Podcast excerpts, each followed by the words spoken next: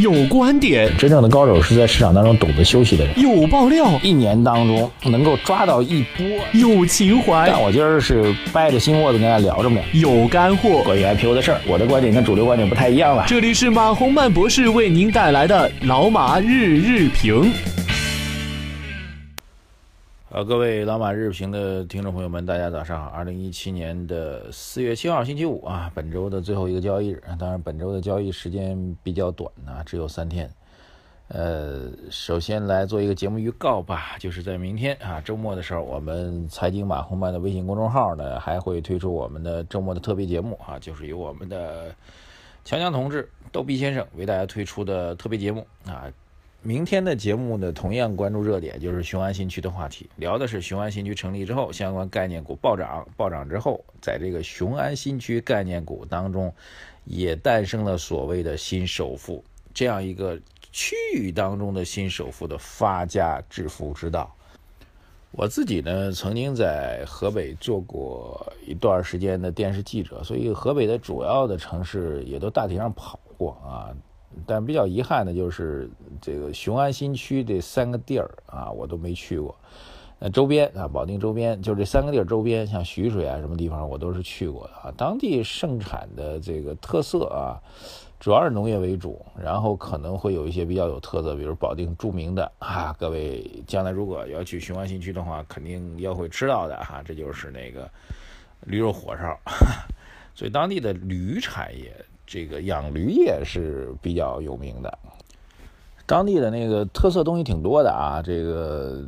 比如高碑店的豆腐丝儿啊，然后保定还有这个非常有名的酱菜啊。这酱菜其实还是我还挺喜欢的，当然是早些年比较喜欢，现在再吃的话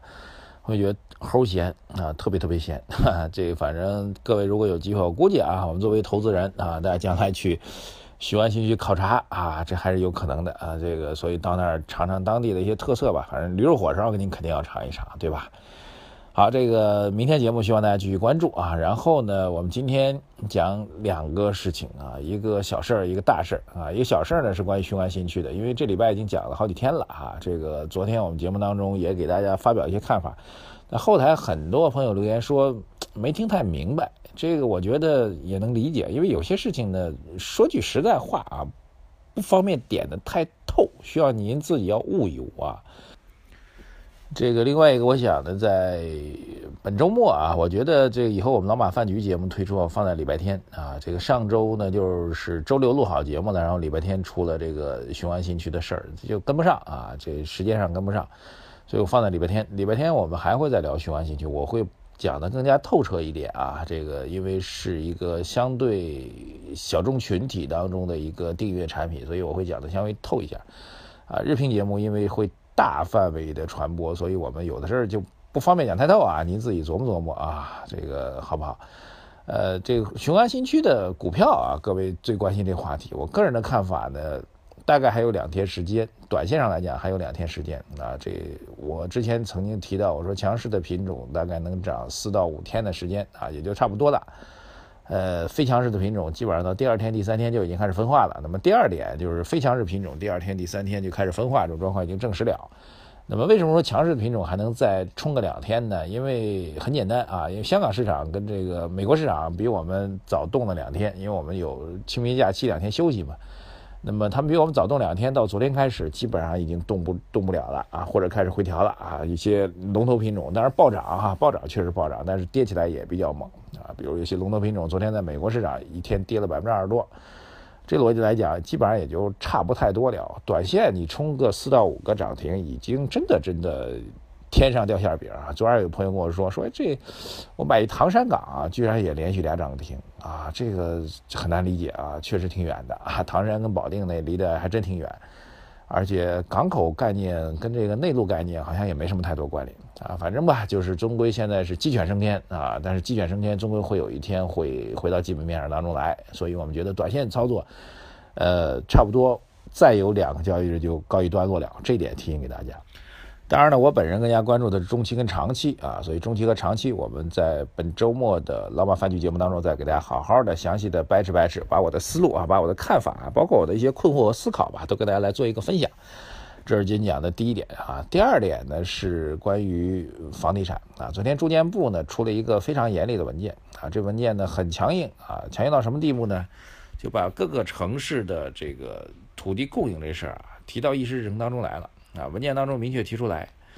说，这个对于各个城市啊要做一个区划，区划的标准呢就是你这个城市的商品住房的库存的消化周期。如果消化周期是在三个三十六个月以上，就是三年，哎，这样的城市高对您说啊，就不要供地了，停止供地。十八个月到三十六个月，就是一年半到三年，要减少土地供应。如果只有六个月到十二个月，就是半年到一年的这个消化周期，就是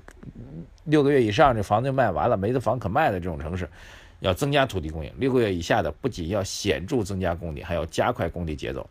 那么六个月以下的城市主要包括哪些城市呢？我们也看了一下啊，包括这个南京、杭州、合肥、南昌、郑州、惠州六个城市。然后这些城市必须要显著增加供地，而且要加快节奏。北京、上海、广州平均库存周期是六到十二个月，他们也需要增加库存的这个土地的供给状况啊，这是这个非常重要的一个文件。这文件其实。某种上来讲呢，其实是打破了这个中央调控部门和地方政府之间的一个利益的相对的一个平衡啊。这个关系呢，在中国房地产市场当中一直是隐秘的存在啊。今天我们尝试着把这个隐秘存在给大家来介绍一下。这个中国的这个财政制度呢，其实存在一个所谓财政分权的制度。财政分权制度，我们是从九四年开始做的啊。九四年之后，其实就出现了一个明显的一个状况，这个状况就是中央财政在整个中国大的财政盘子当中占的比重是比较高的，那么地方财政的在大的财政盘子当中占的比重是逐级降低的啊。这就导致呢很多地方财政，呃，出现了财权和事权不匹配的问题啊。什么意思呢？就是你干的活比较多啊，但是你的这个财政收入又不够去支撑这些事儿。所以由此导致呢，后来这房地产啊，九八年房地产兴起之后，这个土地出让金的收入、土地相关的财税收入，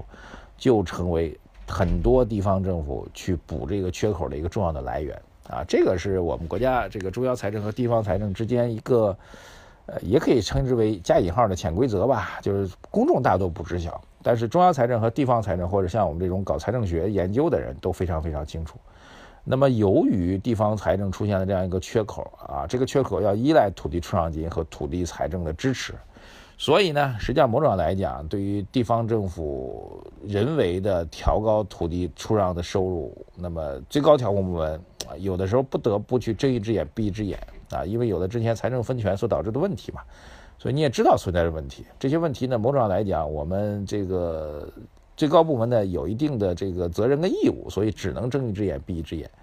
所以就导致了这个地方政府在这个土地出让方面呢，一直怎么着呢？就是我最好的是慢点买地啊，慢点推地啊，然后其实地方政府从内心骨子里是乐见啊，乐见这个地价创新高，乐见开发商去抢的，只不过在中央政策严控的情况下，就要把它控制一下啊，仅此而已。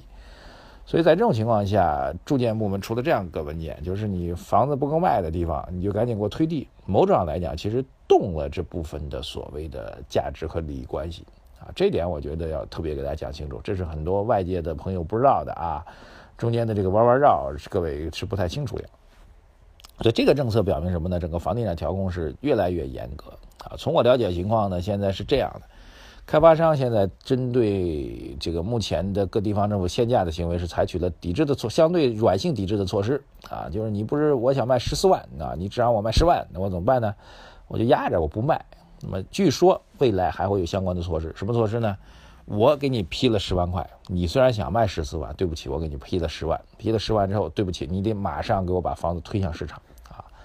类似这样的措施后面也会跟进，所以总体来讲，房地产市场从销售到投资到地方政府这三大重要的环节